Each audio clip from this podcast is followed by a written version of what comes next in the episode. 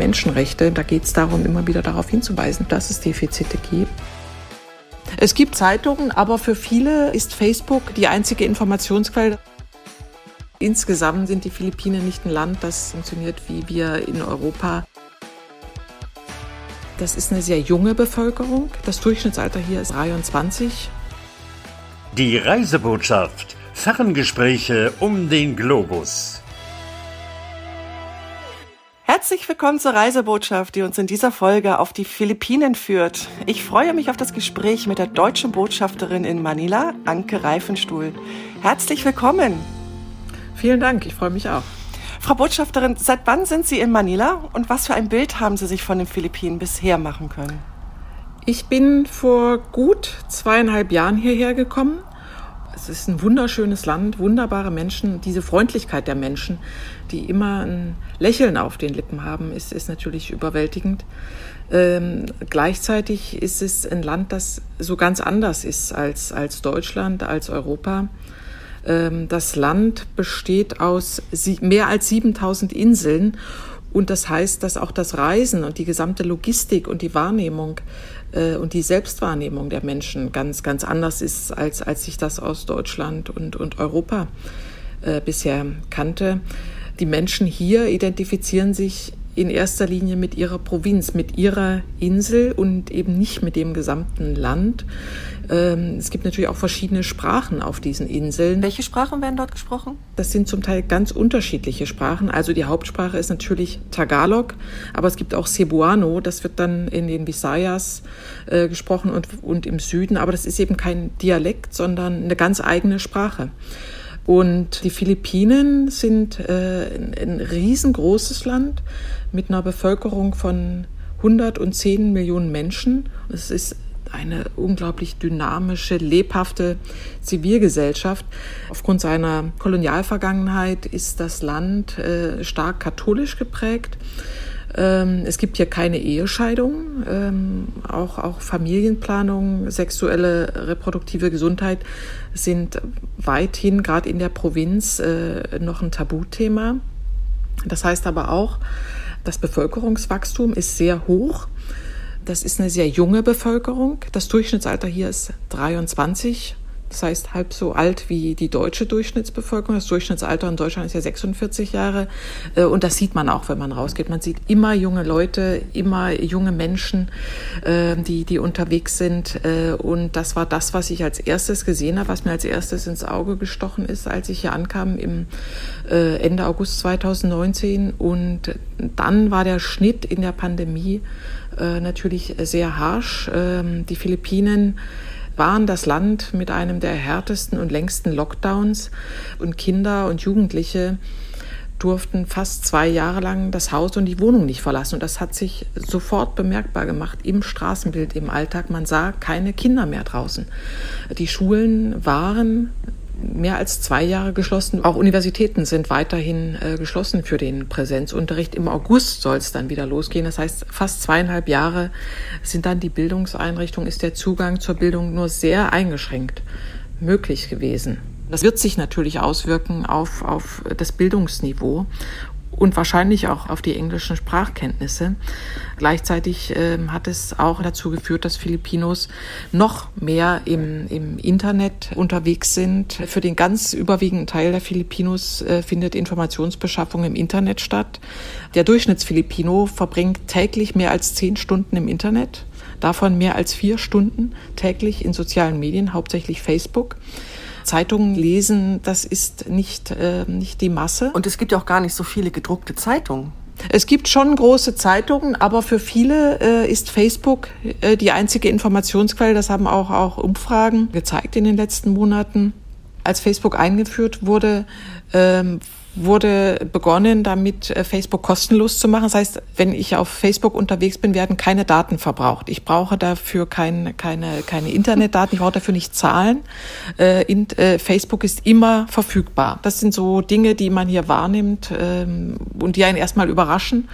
Was auch überraschend ist, ist die Wirtschaft, äh, wenn man sich anschaut, wie sich das Bruttoinlandsprodukt zusammensetzt. Landwirtschaft, äh, Philippinen ist natürlich ein, ein Land, wo einem die Landwirtschaft, die landwirtschaftliche Produktion ins Auge springt, weil überall alles grünt und alles wächst. Landwirtschaft trägt ungefähr zehn Prozent zum Bruttoinlandsprodukt bei beansprucht aber 30 Prozent der Arbeitskräfte. Sagt da natürlich auch was über, über die Produktivität der Landwirtschaft. Ungefähr genauso viel, 10 Prozent Beitrag zum Bruttoinlandsprodukt bringen die Rücküberweisung von Filipinos, die im Ausland arbeiten. Und das, diese 10 Prozent, ein bisschen mehr als 10 Prozent zum Bruttoinlandsprodukt, ist doppelt so viel wie der weltweite Durchschnitt äh, normalerweise, was Rücküberweisungen ausmachen. Wir müssen das kurz erklären. Diese Rücküberweisungen, die sind verpflichtend für Filipinos, die im Ausland Ausland arbeiten? Wenn ein äh, Filipino ins Ausland geht, dann muss das einen bestimmten Prozess durchlaufen und äh, in diesem äh, Prozess auch die Arbeitsverträge zu unterschreiben und zu genehmigen und die Ausreise, den Ausreisestempel zu erhalten, gibt es eine Vorgabe äh, und eine Verpflichtung zur Rücküberweisung, auch mit bestimmten Prozentsätzen für, für die unterschiedlichen, für die jeweiligen Berufe. Ähm, das ähm, fand ich beeindruckend, wie stark das geregelt ist dass das nicht einfach eine Entscheidung ist, ach, ich gehe jetzt mal ins Ausland, sondern das ist wirklich ein Wirtschaftszweig. Ähm, ich glaube, äh, die meisten kennen äh, Krankenschwestern äh, oder Haushaltshilfen, aber auch Seeleute, das sind so die stärksten Sektoren, ja. in denen Auslandsfilipinos tätig sind. Und das ist ein Prozentsatz, der dann überwiesen werden muss? Ähm, das? Also das ist für die einzelnen, einzelnen äh, Berufszweige unterschiedlich geregelt. Ah, okay. ähm, die einzelnen Prozentsätze kommt dann, kommt dann drauf an. Äh, für Seeleute mhm. ist es, glaube ich, sehr hoch. Äh, je höher die Qualifizierung ist, äh, um, umso höher sind dann, äh, sind dann auch die Vorgaben. Aber das ist halt prozentual, äh, was das monatliche Einkommen angeht, äh, vorgegeben, mhm. wie viel rücküberwiesen ja. werden muss. Und äh, es ist natürlich auch wichtig für die Familien, die dann hier bleiben, die davon natürlich äh, profitieren von diesen Rücküberweisungen. Was meinen Sie denn jetzt ähm, nach der Wahl, wie sich die diplomatischen Beziehungen, wie sich das jetzt verändern wird? In welche ähm, Richtung wird das gehen? Ähm, also da, da kann man nur spekulieren und das möchte ich natürlich nicht, aber es wird äh, interessant bleiben für uns zu beobachten, äh, wie das Land, wie das Land sich weiterentwickelt. Im Wahlkampf hat Bonbon Marcos, also äh, Ferdinand Marcos Junior, der äh, Bonbon Marcos äh, genannt mhm. wird, ähm, schon äh, verschiedene Schwerpunkte genannt. Eines ist, ist natürlich die Wirtschaft. Die Wirtschaft ist ja pandemiebedingt sehr stark eingebrochen und die Wiederbelebung der Wirtschaft wird ein starker Schwerpunkt sein und die jüngsten Umfragen in den Philippinen zeigen auch, dass ähm, die, die Menschen als, als Hauptthema, als als dringendste Notwendigkeit sehen, dass, dass Arbeitsplätze geschaffen werden. Wobei sein Wahlprogramm jetzt ziemlich allgemein formuliert ähm, war, ne? Genau, insgesamt äh, sind die Philippinen nicht ein Land, das äh, so funktioniert, wie wir in Europa, in Deutschland äh, Wahlkämpfe kennen, dass mit einem Programm eine Partei und einem Programm gewählt wird, sondern es ist sehr stark personenfokussiert und die Programme entwickeln sich dann, wenn die Regierung aufgestellt wird und auch erst dann wird man die Prioritäten und die Schwerpunkte ähm, dann, dann im Detail ausarbeiten. Wie kommen Sie denn als Diplomatin vor Ort ins Spiel? Wie, wie können Sie was erreichen? Man kann erstaunlich, erfreulicherweise viel erreichen, indem man einfach ja, zuhört äh, und, und Dingen eine Sichtbarkeit gibt. Ich war zum Beispiel neulich mit äh, einem Kollegen in einem Gefängnis. Da hatte eine Bekannte gefragt, ob, ob ich Interesse hätte, mir das mal anzuschauen. Und das äh, war dann sehr beeindruckend zu sehen, was diese Frauen, es waren Frauen, äh, Gefängnis, was, äh, wie da ein Tagesablauf aussieht. Und da haben wir dann einfach äh, ein paar Fotos davon auf unserer Facebook-Page in den sozialen Medien veröffentlicht. Wie, wie, war denn die Situation da? Was war denn das dann für Fotos? Also da war ich äh, positiv beeindruckt, äh, wie, wie, wie gut organisiert und strukturiert es ist, ähm, wie gut die Situation ist, äh, auch die Gesundheitsversorgung. Das ist äh, sicherlich nicht selbstverständlich, aber ähm, dieser Post war dann offenbar Anlass für das Gesundheitsministerium, ähm, dann auch sich das auch in anderen Gefängnissen anzuschauen, mhm. um einfach zu schauen, wie ist eigentlich die Situation. Da kann man einfach durch solche Besuche äh, Sichtbarkeit geben und Aufmerksamkeit schaffen. Das fand ich äh, sehr, sehr positiv. Aber es geht natürlich auch darum, auf, auf Reisen Projekte anzuschauen, mit, mit Leuten ins Gespräch zu kommen und nicht zu belehren und zu sagen, wir wissen, wie das geht, sondern äh, auch, auch einfach zu zeigen, wie machen wir das als, als Beispiel, wie man es machen kann wir können da mit äh, vielen Programmen, die Deutschland fördert, die die Bundesregierung fördert, auch, auch uns als Partner, als attraktiven und, und kenntnisreichen Partner darstellen. Es gibt die internationale Klimainitiative, äh, die vor äh, ungefähr zehn Jahren ins Leben gerufen wurde. Und die Philippinen sind ein, ein von Anfang an ein Partnerland gewesen. Und die GEZ, gerade die GEZ, implementiert hier sehr viele Projekte in diesem Bereich und zeigt eben Vermeidung von Plastikmüll, Schutz der Biodiversität, Umwelt, Umweltschutz. Ähm, da, da, da geht es darum, Community-Based Awareness Raising zu schaffen und, und die Situation zu verbessern, aber auch mit Organisationen, mit Institutionen, mit Behörden zusammenzuarbeiten, in kleinen Schritten zusammenzuarbeiten. Ähm, es gibt Programme, Themenreisen, Besucherprogramme, äh, auf die wir hinweisen können.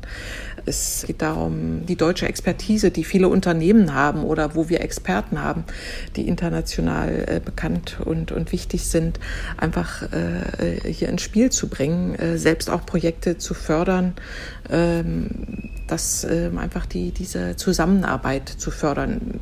Es geht aber auch darum, auch immer wieder auf Defizite hinzuweisen.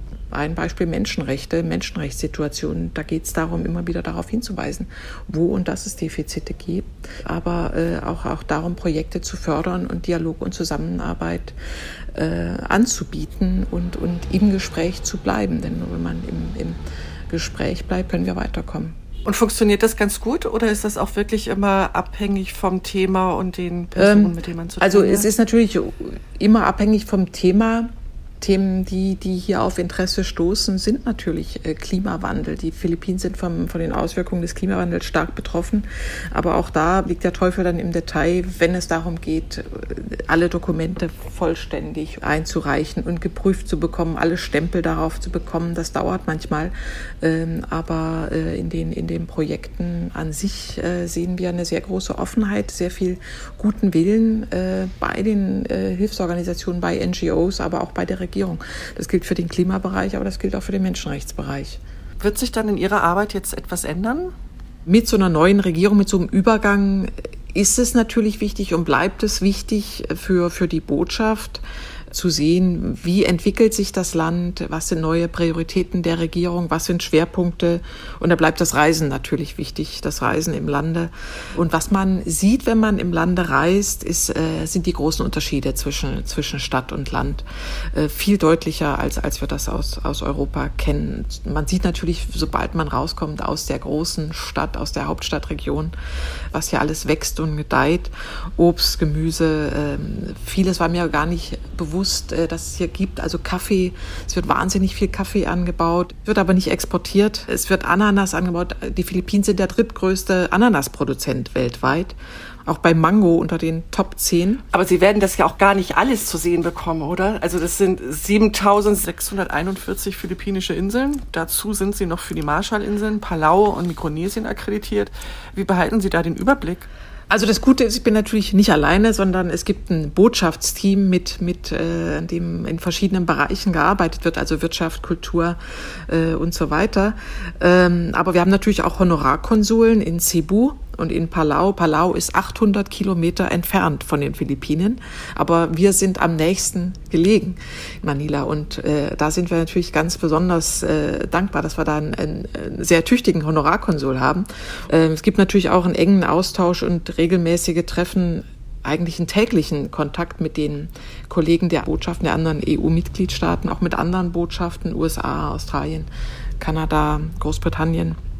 Was aber eigentlich genauso wichtig ist, sind die People-to-People.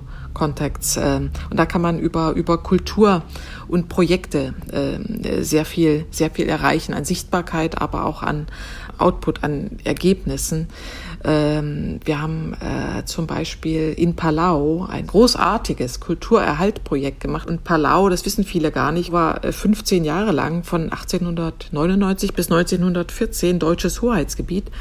Und in dieser Zeit war im Rahmen der sogenannten, einer der sogenannten Südsee-Expeditionen äh, der Ethnologe Augustin Krämer in, in, in Palau und hat eine akribische Bestandsaufnahme betrieben über Fauna und Flora und über gesellschaftliche Strukturen und Kultur, über Siedlungen, über Dörfer, hat das alles erfasst und akribisch aufgezeichnet. Äh, natürlich alles auf Deutsch und im Rahmen eines unserer Kulturerhaltprojekte haben wir vor einigen Jahren die Übersetzung gefördert, die Übersetzung ins Englische und uns so all diesen, diesen Reichtum, den gesammelten Reichtum auch zugänglich gemacht für die Einwohner äh, von Palau. Diese Übersetzung, diese fünf Bände haben einen Wahnsinnserfolg gehabt. Erstmals war das den Zugang zu, zur schriftlichen Aufzeichnung zu ihrer Geschichte über ihre Kultur, über ihr eigenes Land hatten. Und diese, diese sogenannten Krämerbände sind, sind immer noch das wichtigste ähm, Referenzdokument für Eigentumsverhältnisse an Landrecht. Das äh, hat das Katasterwesen begründet, weil es sonst gar keine Aufzeichnungen gab und gibt, welches Stück Land eigentlich wem gehört, wer dort gewohnt hat ähm, und, und wer das geerbt hat. Und insofern hat Krämer sozusagen das Katasterwesen in Palau mitbegründet. Und weil das äh, auf so ein riesengroßes Interesse gestoßen ist, wurden diese Bücher monatlich kapitelweise vorgelesen im Radio und landesweit übertragen. Und unser Honorarkonsul erzählte dann, äh, dass, dass die Leute sich da immer schon jeden Sonntag drauf gefreut haben, die Familie vor dem Radio saß und ganz aufgeregt mitverfolgt hat, was sie über ihre eigene Geschichte und Kultur erfahren und, und über, über ihre eigene Siedlungsgeschichte und, und Eigentumsverhältnisse. Also, also ganz zentral. Und da kann man mit Kultur, mit solchen Kulturprojekten ähm, sehr viel erreichen, deutlich mehr als, als man gemeinhin glaubt, äh, mit Kultur äh, erreichen zu können. Wir kommen jetzt zu den Schnellantworten. Welche Sprachen sprechen Sie? In der Schule habe ich gelernt Englisch, Russisch und Französisch. Postenbedingt kamen da auch noch andere Sprachen dazu. Ich würde nicht sagen, dass ich die spreche, aber zumindest habe ich mich so ein bisschen damit vertraut gemacht. Also Arabisch, bevor ich nach Kairo gegangen bin. Und Tagalog ist eine wahnsinnig schwierige Sprache, aber die Leute freuen sich irrsinnig, wenn man ein paar Worte, ein paar Sätze sagen kann. Haben Sie eine philippinische Lieblingsinsel? Ich habe viele Inseln gesehen, die mir sehr gut gefallen haben. Chagao fand ich atmosphärisch wunderschön. Bohol ist wunderschön. Äh, Palawan. Mindoro muss ich mir unbedingt nochmal anschauen, da war ich nur einmal. Aber ich glaube, ich habe mir nicht genug Zeit, um alle Inseln mir anzuschauen. Welches ist denn Ihr Lieblingsplatz in Manila? Manila ist ja eine Stadt, die nach Warschau die am stärksten zerstörte Stadt im Zweiten Weltkrieg war. Insofern gibt es nicht so viele historische Plätze hier. Deswegen der historische Teil Intramuros wäre mein Lieblingsplatz. Welches Andenken wäre typisch? Was sollte man sich da mitbringen? Ich würde empfehlen, ein ähm, traditionelles Kleidungsstück, den sogenannten Barong Tagalog. Das ist aus der Pinya-Faser, aus der Ananasfaser gemacht. Sieht sehr elegant aus, wahnsinnig elegant.